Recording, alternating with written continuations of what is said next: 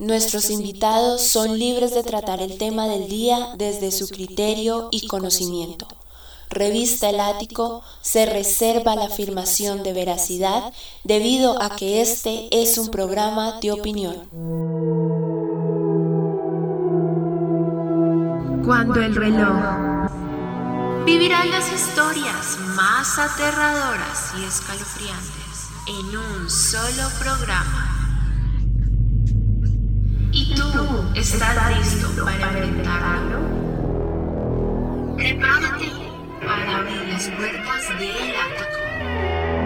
Aquí comienza una nueva experiencia paranormal. Bienvenidos. Bienvenidos. Bienvenidos.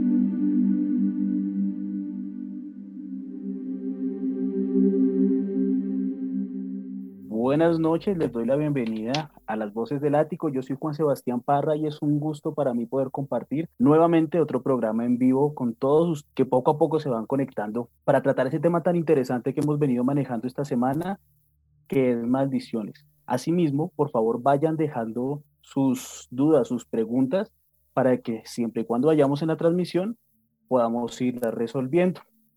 De antemano y mientras vemos todas esas consultas que nos van a ir dejando, Quiero que demos la bienvenida a nuestro invitado de hoy, Antonio Zamudio, director de la Agencia Mexicana de Investigación Paranormal. Antonio, qué gusto es tenerte esta noche con nosotros. Muy buenas noches, ¿cómo estás?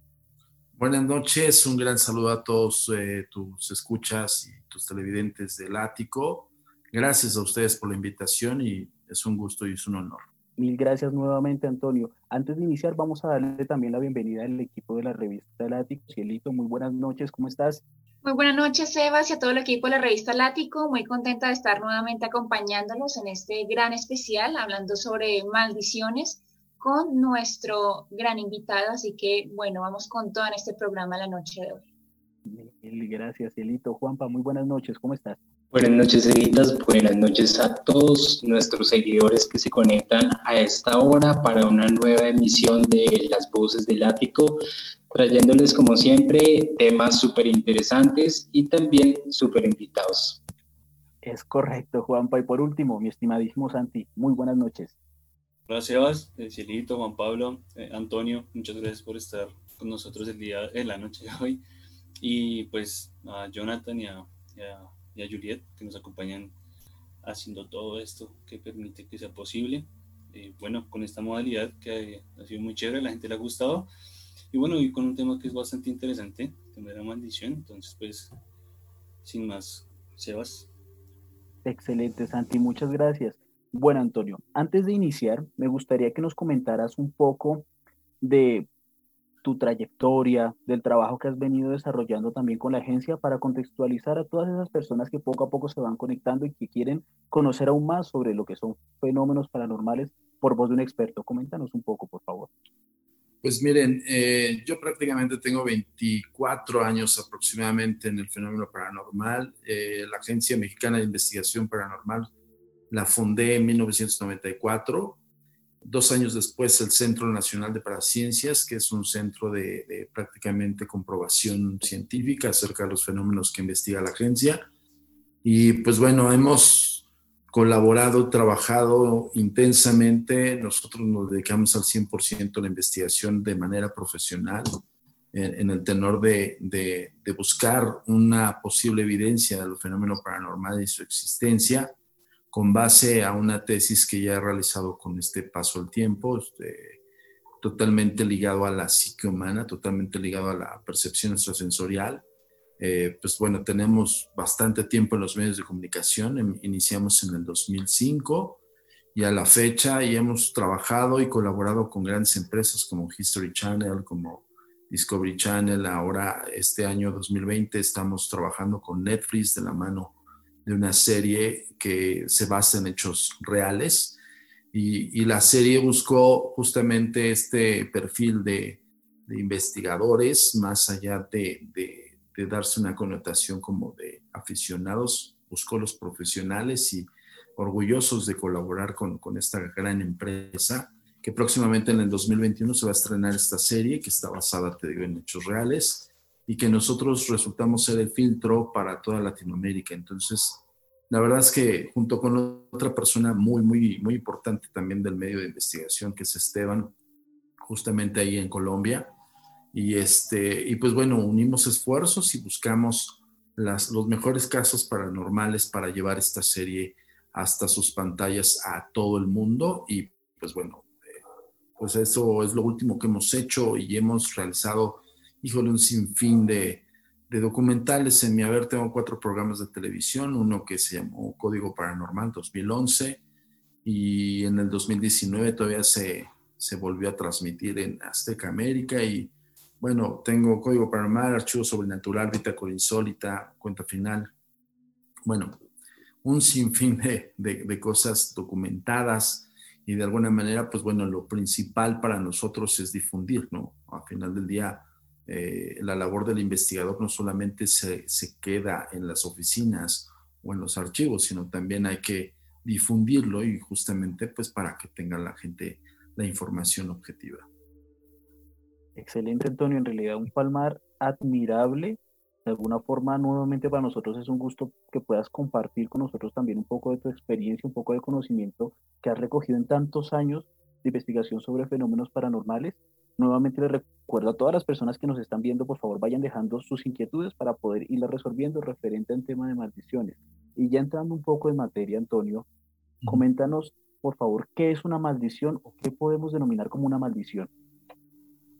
Bueno, bajo el concepto como tal, pues es un acto o un efecto realizado por algo físico o algo eh, de una persona que echa a otra persona o que dirige algo eh, funesto. Esto, este concepto se tiene desde que el hombre es hombre prácticamente, o sea, y va ligado a la idiosincrasia, o sea, eh, desde el punto de vista nosotros denominamos más bien objetos, ¿no? Los objetos malditos, pero pero sí es, eh, es un poco em, escabroso determinar que es posible que un humano maldiga a otro humano. Pues, digo, lo puedes hacer así a simple vista y sin ninguna repercusión, ¿no? Pero, ¿qué pasa con aquella persona que cree en las maldiciones, ¿no? O sea, que aquella que la maldigan y que cree en las maldiciones, evidentemente está ligado con su psique, entonces, para esa persona, pues le va a resultar un efecto de alguna u otra manera. Bueno, eh, me gustaría preguntarte si estas maldiciones pueden tener un carácter completamente permanente o, o existe algún tipo de ritual que pueda tal vez liberar una maldición. Es que si conceptualizamos la maldición como, como algo que es dado por otra persona, o sea, háblese de las personas que maldicen o que tratan de intencionar una maldición en otra persona, pues es dependiendo, insisto, de la creencia del, receptor. O sea, el emisor puede decir yo te maldigo 400 vidas, pero si esa persona realmente cree en las maldiciones, pueden ser 400 o más vidas, o sea, generación en generación. No propiamente tendría que estar ligado con algún hecho verídico soy honesto. O sea, yo, yo siento que más bien el arreglamiento en un objeto como tal, hay objetos registrados y documentados como malditos, incluso subastados, ¿no? Y, eso sí, los objetos sí pueden arraigar energía, sí pueden arraigar maldiciones y cosas así, porque va la intención de un humano sobre de algo físico. Pero la intención directamente hacia otra persona, híjole, si soy muy renuente, yo, yo le soy honesto, no creo y en el tenor de ritualizarlo, pues ya está ritualizado desde el momento en que ah, maldicen a las personas. El ejemplo claro es la época del oscurantismo, 1500, 1600, donde las brujas que llegaban a la pira de fuego lanzaban maldiciones, pero ojo, estamos hablando de 1500, 1600 y en Europa. O sea, estamos hablando de que los más académicos, más elevados eran los del clero. Y eran los propios que también mandaban a la hoguera a las, brujas, ¿no? Y pues no tenían como toda la información específica, pero eran muy creyentes. ¿Qué pasaba con su creencia? Que evidentemente la bruja cuando era quemada y cuando lanzaba una maldición, ellos se lo creían. Entonces, pues de ahí radicas con el ritual como tal.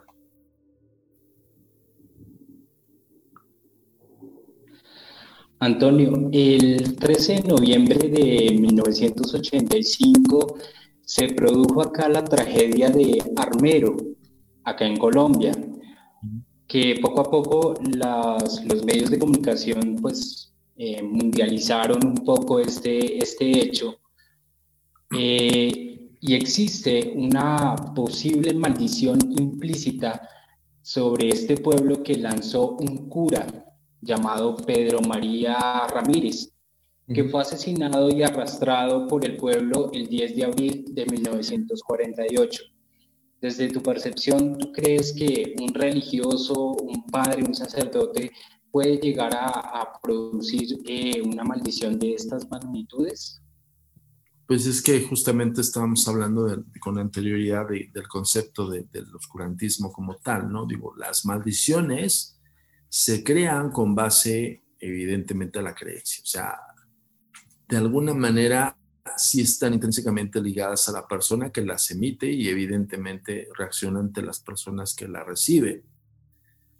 Pero de ahí en fuera, y ojo, los medios, digo, ahorita los medios están realmente con, enloquecidos con la pandemia. Un claro ejemplo es una mala información, una fake news que se vuelve o se trata de volver real aunque no tenga ningún sustento, ningún fundamento, ¿no? Entonces eso se podría presumir como el efecto que pasa con las maldiciones.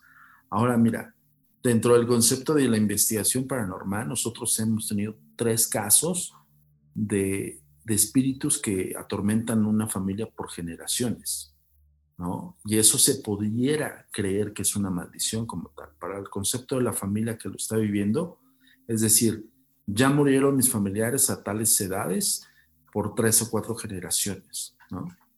Y en ese concepto para ellos, pues es algo real, porque se mueren trágicamente y a esa edad. Y ya no hay una especie como, bueno, fue una especulación, fue una especie de deducción de nosotros, no, porque ya hay, ya hay una similitud de hechos funestos que ligan a un primer acontecimiento.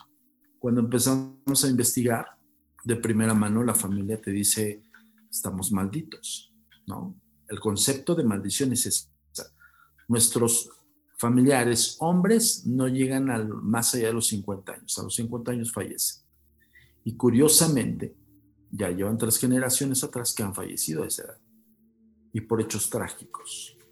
Cuando empezamos a averiguar un poco más al fondo, la familia creía que había sido maldecida por alguna otra persona, alguien que conoció el bisabuelo y que se metió, ya sabes, el clásico concepto de me meto con la persona no indicada y esa persona me causa un mal de esta magnitud, una maldición.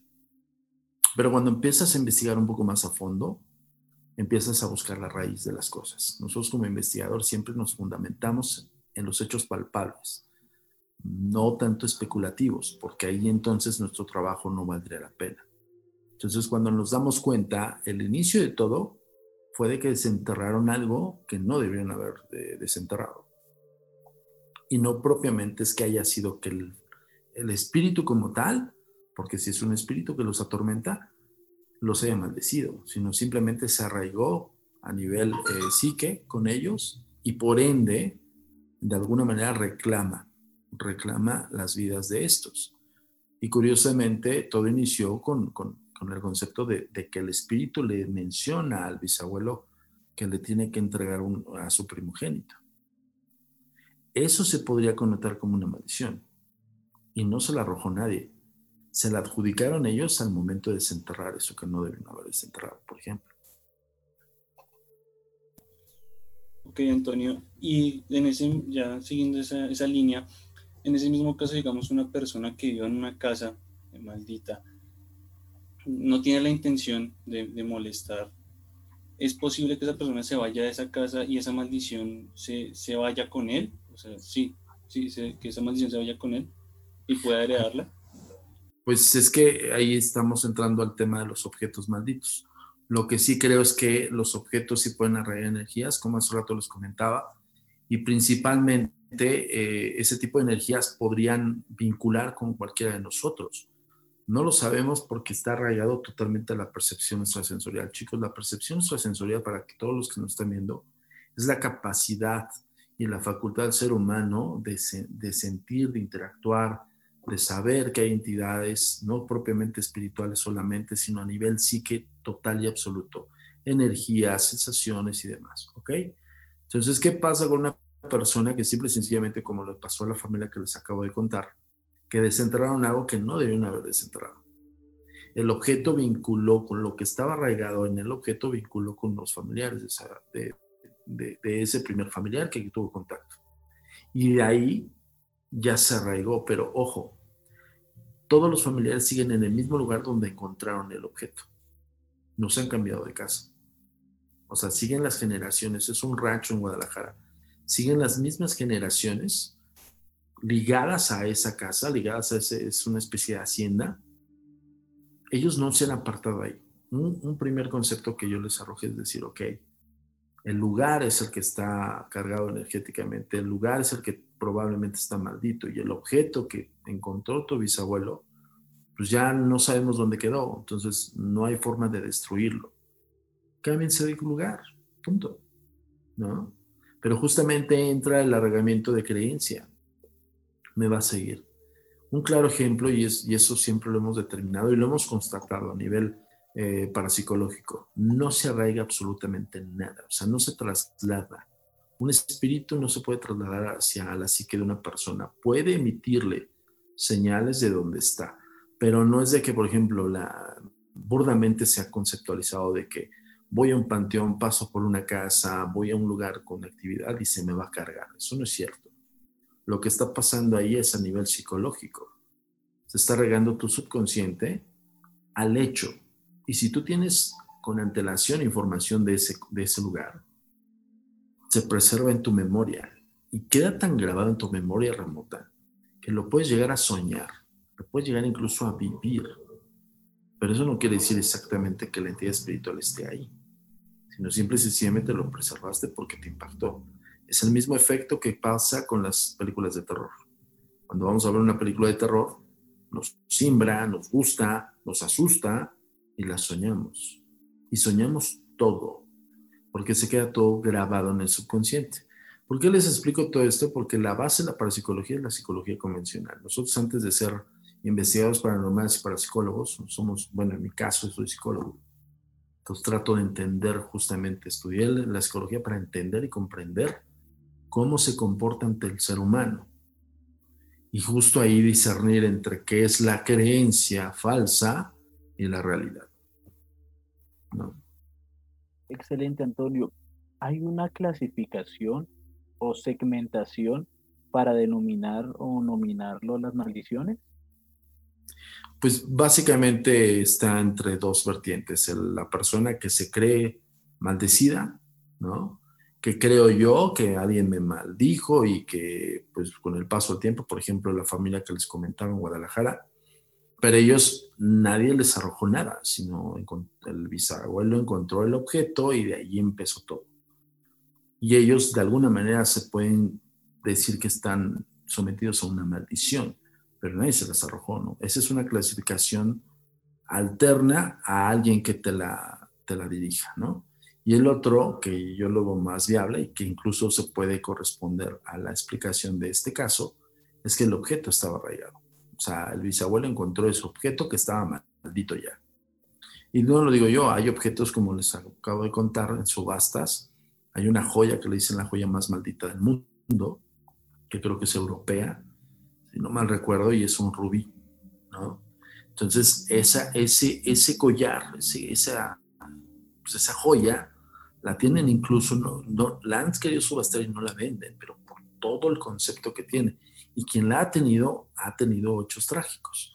Es como el ejemplo también, eh, valga la expresión, pero de alguna manera puede correlacionarse, como, como la, la creencia de, la maldición del faraón cuando los exploradores encontraron los, eh, los vestigios de esa cultura, pues había más creencia en que estabas profanando tumbas y que estabas haciendo algo que no debiste haber ser y que se estaba ligando una maldición, pero pues ahí hubo muchísimas cosas. Tanto los medios de comunicación ayudaron mucho para tener esta mala especulación y tampoco hubo, los investigadores hubo un documentado de decir, ok, estamos encontrando objetos que emanan ácidos, emanan salitre, emanan este, gases, eso nocivos, sino propiamente porque sea una maldición y se muera la persona que lo pudo descubrir. El oro, el oro enterrado muchos años y lo descubres, hace combustión también. O sea, si tú no, no tienes cuidado, explotas ahí. O el propio gas te envenena. Y cualquier persona en ese tenor podría suponer que estaba maldito.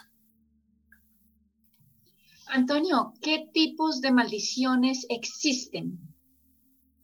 Híjole, me hubieran dicho que íbamos a hablar de maldiciones, ¿eh? no sabía esto.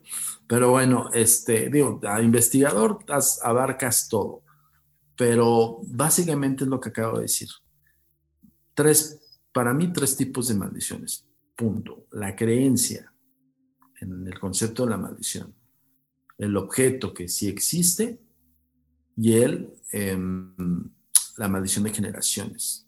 O sea, la maldición de generaciones también especulativa, porque como acabo de dar el ejemplo del, caso de Guadalajara, hay otro caso que investigamos justamente en la búsqueda de estas historias para la serie Netflix, que es de una abogada que, que está Querétaro y, y la atacaban no solamente en el sueño, sino la atacaron sexualmente. Entonces, una entidad invisible cuando empezamos a investigar, cuando empezamos con el primer testimonial y vamos un poco más a fondo y más atrás, nos encontramos que la mamá también había tenido algo parecido, pero no al grado de un ataque sexual.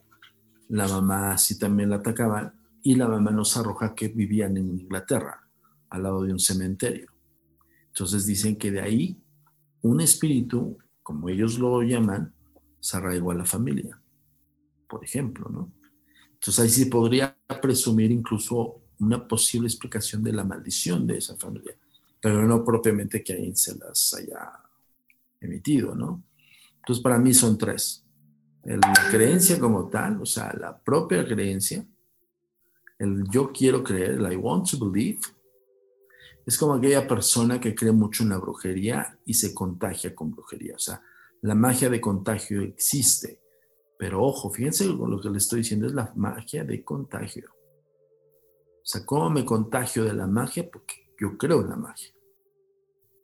Si no, no me surtiría efecto. O sea, podría ser como nosotros como investigadores estudiamos el, concepto, nos metemos eh, a estudiar con los brujos más prominentes del mundo. Pues mucha gente diría, yo no me, ni me pararía en el lugar del brujo, ¿no? Pero pues para nosotros es, un documento científico, entonces no creemos en esa magia, por eso yo puedo tomar un vudú, un trabajo de santería, lo que sea, y no me va a hacer efecto a mí, pero le puede hacer efecto a una persona que es creyente, claro, ni siquiera se va a atrever a tocarlo. Y esa es una explicación del por qué conceptualizamos erróneamente las maldiciones. Sí existen, pero en objetos. Al punto que, que está documentado. Ok. Antonio, eh, ya quiero abordar un poquito más sobre los objetos malditos. Eh, quiero tocar el tema de los cuadros de los niños que lloran, eh, que fueron producidos por el pintor Bruno Amadio pintor, pintor italiano radicado en España que empezó a realizar, a producir estas obras de arte y que encierra una historia un poco de tragedia, un poco mórbida también, de que pues se especula que este fue un, un depravado sexual, un pedófilo que mm. abusaba de niños y posteriormente pues lo retrataba. ¿Has podido investigar es, este tema, estos elementos? ¿Es verdad que pueden producir estas maldiciones, estas tragedias? Mira, nosotros tenemos una, una réplica, una de las 27 réplicas del mejor conocido como Bragolín. El cuadro tiene muchos eh, misterios. Por ejemplo, esto se podría presumir como un cuadro maldito. Es, es réplica, pero ojo, este cuadro está involucrado en tres incendios. Lo que dicen en Guadalajara, cuando empezó esta conmoción de estos cuadros, de las réplicas del niño, de, los niños llorones de Bragolín, se habla de que estos cuadros, pues eh, ahora sí que desenlazan eh, efectos funestos, ¿no? Este, este cuadro lo tenemos en custodia desde hace dos años, analizándolo e investigándolo, porque sí está involucrado en tres incendios provocados de la nada, o sea, no hubo, no una explicación de los incendios. Y curiosamente, todo lo que estaba alrededor del cuadro se quemó, menos el cuadro. Y tres incendios diferentes, o sea, este cuadro estuvo deambulando en tres propiedades diferentes y causaron incendios. Yo lo que te puedo decir, yo prácticamente lo tengo en mi oficina, aquí lo tengo. Para mí como, como investigador es un objeto valuable de investigación. Trato de hacerle ciertos análisis, aunque es yo sé que es réplica, pero está inmiscuido en un hecho funesto. Entonces eso lo hace muy diferente a, la creencia de los objetos como tal y que se cree. Este está involucrado. Ok.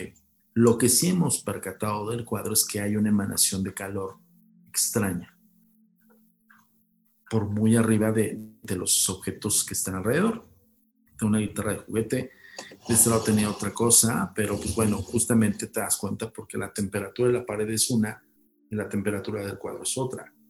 Podría yo correlacionarlo, pero tengo que hacer una serie de investigaciones más profundas del por qué si a ver a nivel energético este cuadro me está este, produciendo un tipo de nivel de energía tan grande que puede ser una combustión espontánea. ¿Me explico? Pero hasta llegar a ese punto yo podría asegurarte sí.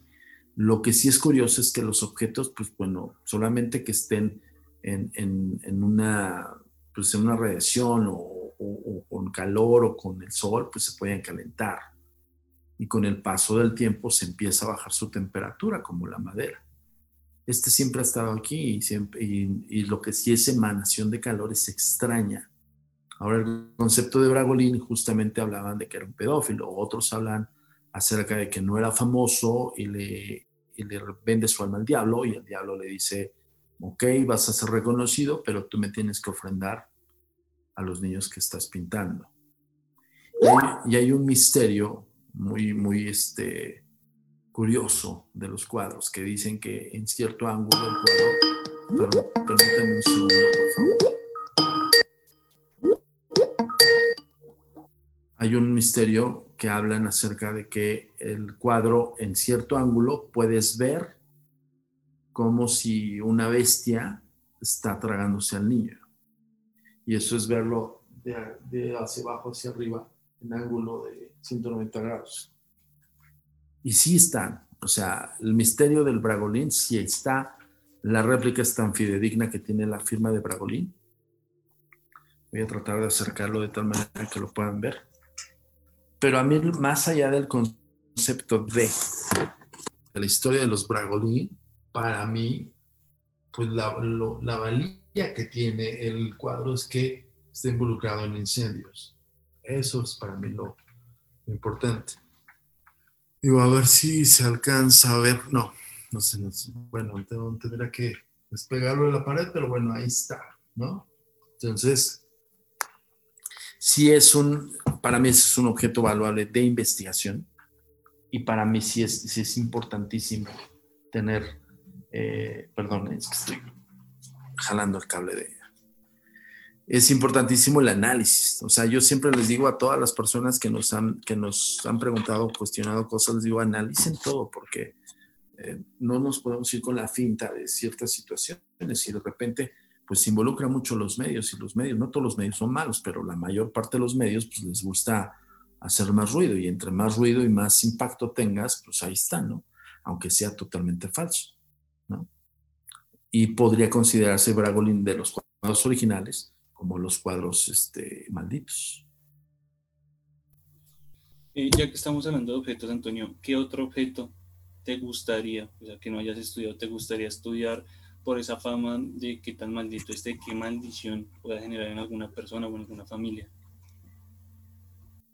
Otra vez me podrías eh, repetir la pregunta. Sí, claro.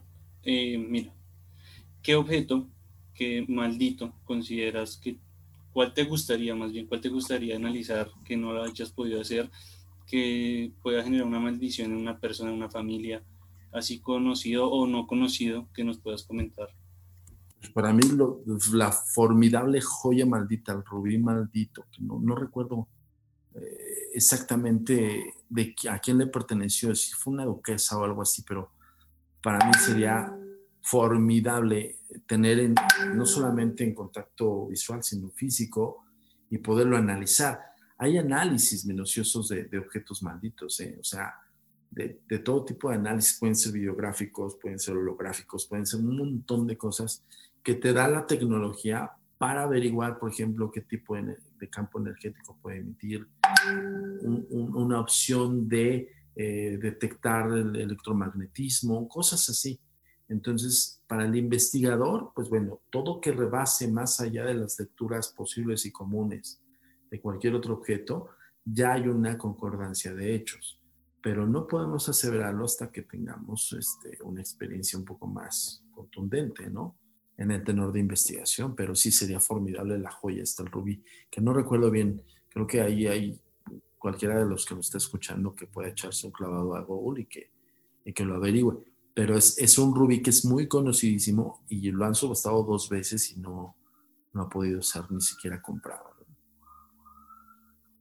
Antonio, de la misma línea que estamos hablando de objetos malditos, para poder romper la maldición de un objeto, precisamente que se encuentre maldito, ¿es necesario intervenir netamente al objeto o necesario intervenir a la persona maldita? Pues yo creo que sería más bien al objeto. Es como, por ejemplo, la expiación. La expiación dentro del concepto sobrenatural, paranormal, existe.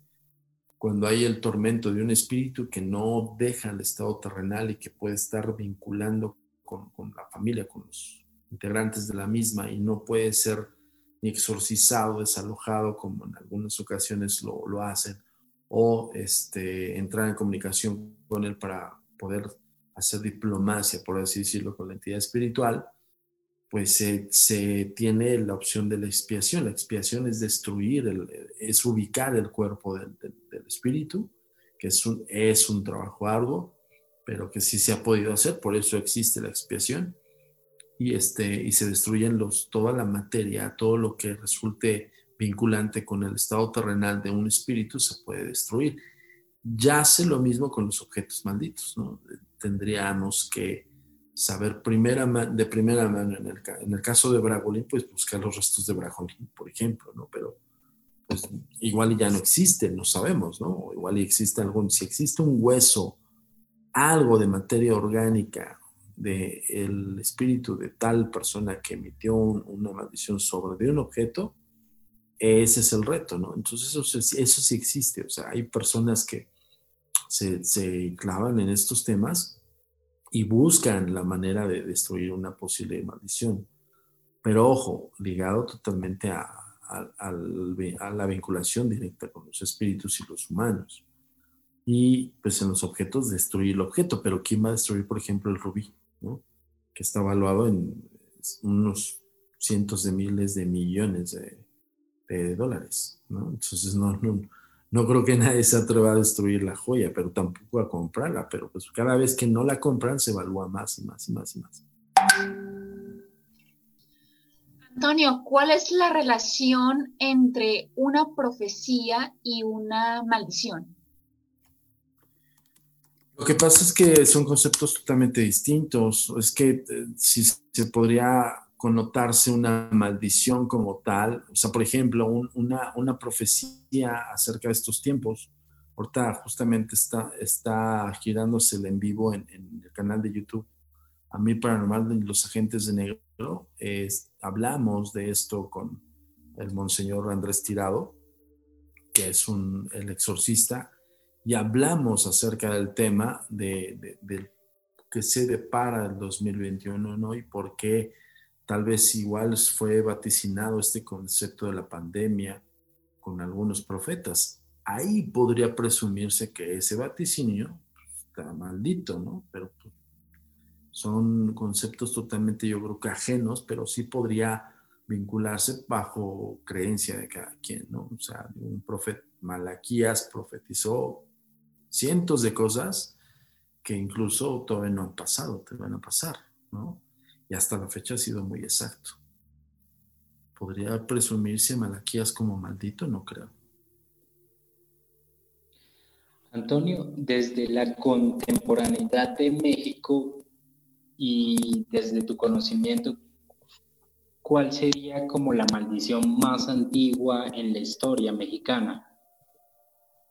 Híjole, maldición como tal, mm, es que, pues bueno, tal vez el, más bien la leyenda como tal, y que está ligada con el vaticinio funesto, es la Llorona, la Cihualcoatl de México, es predominante, es el espíritu que nos marca como mexicanos, de hecho, pero tiene, tiene un contexto, no es la llorona colonial de la que hablamos, estamos hablando de Cihualcoatl, este, esta mujer serpiente que se aparecía en ciertos antes de acontecimientos funestos de la cultura azteca, ¿no? Entonces, y su grito era lastimero y su grito era justamente cuando aparecía ella, era porque iba a pasar algo, pero no una muerte específica de alguien como las Banshee, ¿no? Sino que era un, ser tan poderoso que pues, es casi al grado de deidad, que cuando se te hacía manifiesto decías, algo va a pasar, qué va a pasar, y pasaba. ¿no? Por ejemplo, vaticinó eh, la conquista, ¿no? uno de los vaticinios más este, exactos de las Igualcoatl y, está escrito en códices y demás, o sea, no, es una cuestión de creencia, sino está documentado. Entonces, si hablamos en ese concepto, pues sí podríamos hablar un poco de, que los, los seres mitológicos pues, presagian hechos funestos y podría ligarse un poquito con el concepto de la maldición, pero, pero creo que son creo que no están tan vinculados, me explico, o sea, son conceptos totalmente distintos y adversos, pero bajo la creencia, pues ver una imagen de esas, las personas que saben de qué se trata esa imagen, ya saben que va a pasar algo con esto, ¿no? Antonio, mira, eh, una duda. ¿Existe la maldición del Club de los 27, de estos famosos que mueren a esa edad o cerca? y ahorita estábamos hablando de esas fake news que se pueden generar. ¿Cuál de esas otras maldiciones así famosas que tú conozcas y pues hayas podido estudiar, consideras que es, un fake total? Eh, pues lo, como te digo, eh, ya referente como lo que tú has estudiado y todos tus años de, de práctica en este tema. Miren, yo, yo les voy a recomendar algo, chavos, este, para todos los que están viendo el ático. No se vayan con la finta con redes sociales aguas. Hay mucho fake news allá afuera. Y más estos blogs que hacen eh, de aficionado. Yo siempre lo he dicho en, todas las entrevistas, salgámonos de las aulas, de, perdón, salgámonos del recreo y metámonos a las aulas. Eh, si quieren de verdad estar dentro de la afición del fenómeno paranormal, tienen que documentarse. Y ojo con eso, hay muchos mitos, muchas leyendas urbanas que se crean de la nada. Slenderman es una de ellas totalmente fake. Pero fíjense lo que pasa en la psicología de un chavito que se la cree. ¿Mm? O sea, ahí vamos a la tulpa. La tulpa es, es un concepto tibetano, que es un concepto que nace de la mente y por y todos piensan, o sea, no es lo mismo, pero es un ejemplo. Los tibetanos creaban un pensamiento. Un tibetano creaba un pensamiento, un monje tibetano, y de repente empezaban todos los monjes a crear ese pensamiento en su mente. Y llega un momento en que ese pensamiento llegaba a la materialización. Esa es una tulpa. Si estamos hablando de un pensamiento y todos pensamos en lo mismo, imagínense una fake news. No porque se cree de la nada, ojo, no estoy diciendo que el Slenderman fue real, sino bajo la mente de una persona que se la cree, Pues ese chavito, los chavitos se murieron, se, se mataron por querer ver a eso. O sea, le hicieron, le hicieron el efecto placebo en, la psicología, que es te monto algo en tu mente y te lo repito mil veces para que sea una realidad. Eso es peligroso, como también distintas formas de, de, verlo como eh, hay muchos creepypastas, ¿no? Creepypastas son creaciones, son leyendas urbanas, no están basados en la realidad. Ojo con eso. Nosotros nos encontramos con, con, un episodio de un chico, un chico colombiano, un connacional de ustedes, nos escribió bien preocupado por, por tres mequetrefes, yo lo llamo así, ignorantes e imberbes, que son, son unos chavos que se ponen una cabeza de panda, ¿no? Sé quién sean, pero yo más los identifico así, son youtubers. Y hay, hay un chavo que sale con una cabeza de panda de pues, una botarga. No me acuerdo cómo se llama. Pero bueno, el chavito, súper preocupado, tenía 13 años, tiene 13 años, y nos dijo, oigan, necesitamos ayuda porque tengo unos amigos que tienen un problema de una posesión. Fíjate lo que está diciendo, una posesión. Ok, a ver, platícanos. Cuando nos entrevistamos con él, pues ni posesión, ni historia real, todo se lo creyó con lo que vio en, el canal de YouTube de estos tres imbéciles. O sea, de verdad, perdón, no hay otra palabra. ¿Por qué hablo así y por qué sí lo señalo? Ya están los audios, ¿eh? en algún momento voy a hacer un resumen de esto porque justamente está pasando en todos los chicos que nos están escuchando, se la creen.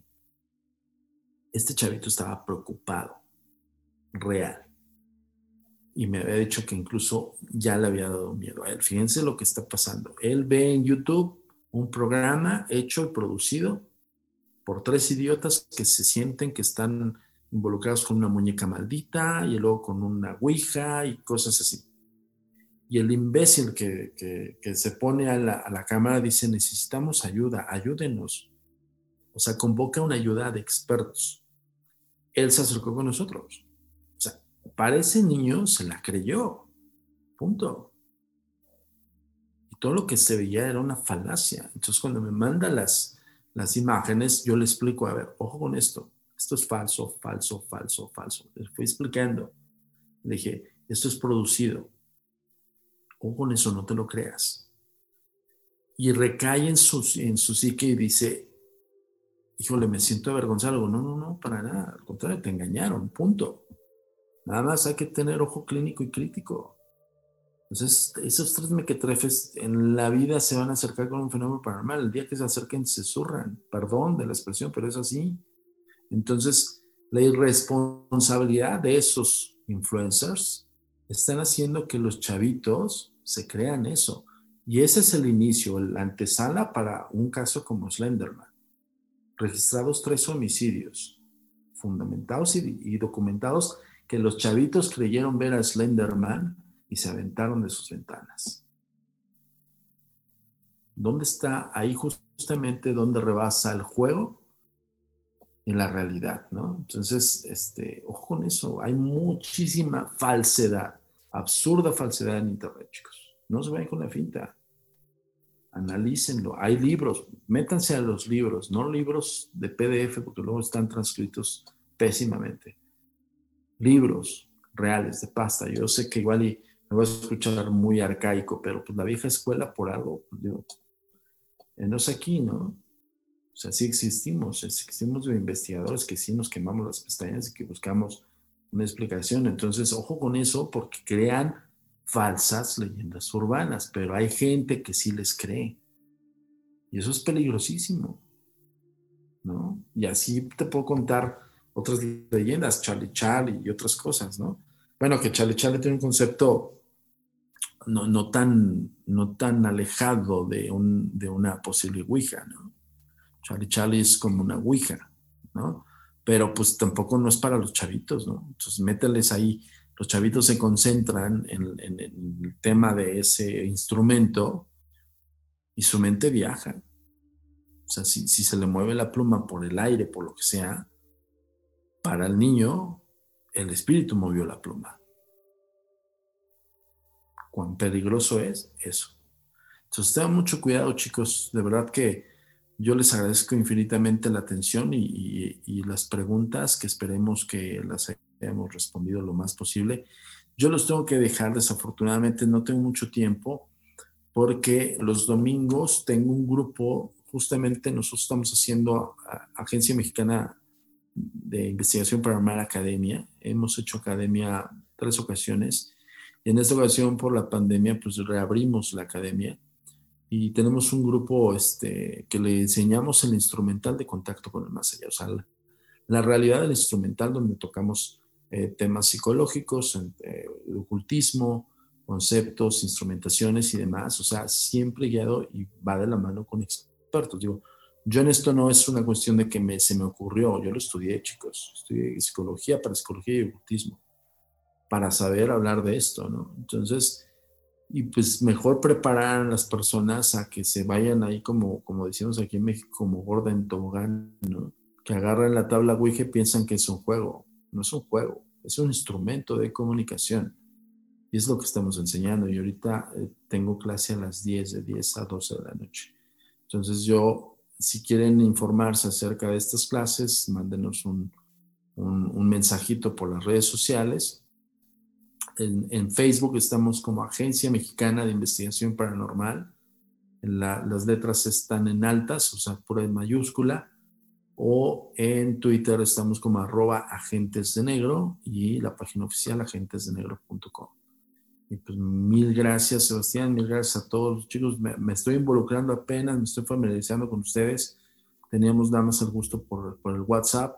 Les agradezco el espacio y de verdad, pues eh, la recomendación que siempre les doy a todos los que nos están viendo y escuchando, sálganse del, del recreo, de verdad chicos, métanse a las aulas. Esto es de estudio, no es de afición nada más. La afición, pues nada más tómalo como tal, es como ver una película de terror. Pero si lo quieren tomar en serio, pónganse a estudiar, para que no nos engañen. Y mil gracias a ustedes, chicos.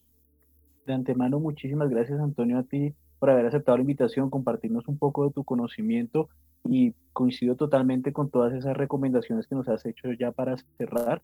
Pienso que de alguna forma el conocimiento está en la información, no en las redes sociales o en, esas noticias masivas que al final de cuentas terminan siendo dañinas hasta los niveles que nos has comentado que pueden terminar hasta causando un daño irreparable en las personas que las ven. Antes, antes de terminar, Antonio, eh, nos, nos han preguntado mucho por, por el chat el nombre de la serie de Netflix que venías trabajando? ¿No la, la podrías compartir para todas esas personas que nos están viendo? Eh, ¿O no, es posible por ahora? no puedo, mira, este, iba a salir la campaña en julio. estaba proyectada para salir este año, pero con lo de la pandemia, pues bueno, a todos nos frenó, pero afortunadamente estuvo bien porque va a salir con la tanda de series las más esperadas. Una de ellas es esta serie ya salió una primera temporada, lo único que puedo decir es que salió una primera temporada en Estados Unidos y se hizo esa serie de Estados Unidos y ahora viene la serie, esa serie Latinoamérica. Entonces, este, va a estar muy buena pues, porque son casos hechos reales y verídicos constatados, verificados y nosotros no las contamos, las cuentan las propias personas que lo vivieron.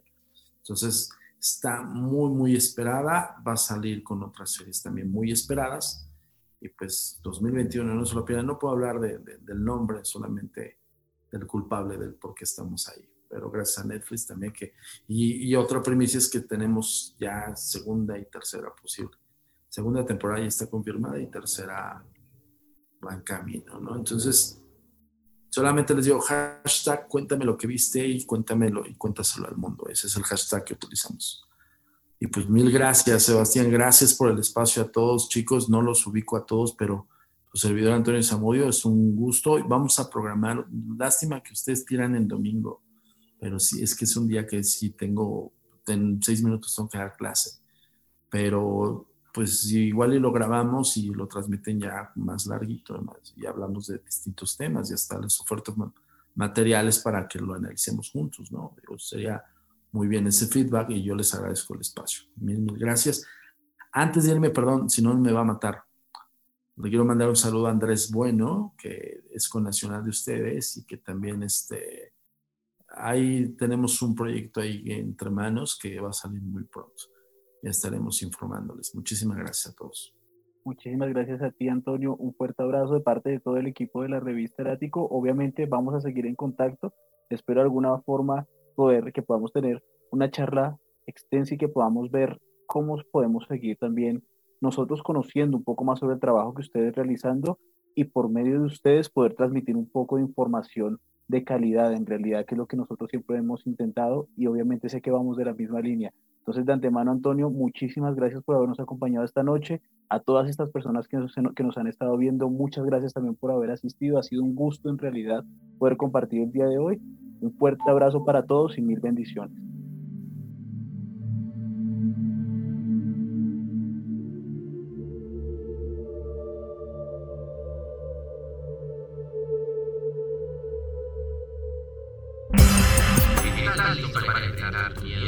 El Ático te trae el mejor contenido paranormal, entrevistas, relatos y mucho más. Adquiere la revista en nuestra página web revistalático.com.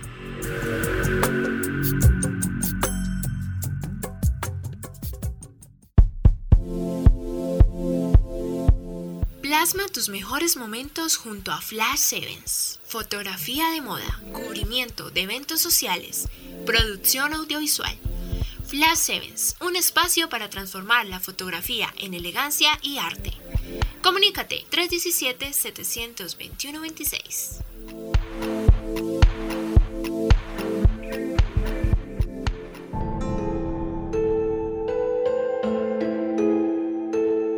Llegado al final de este viaje paranormal.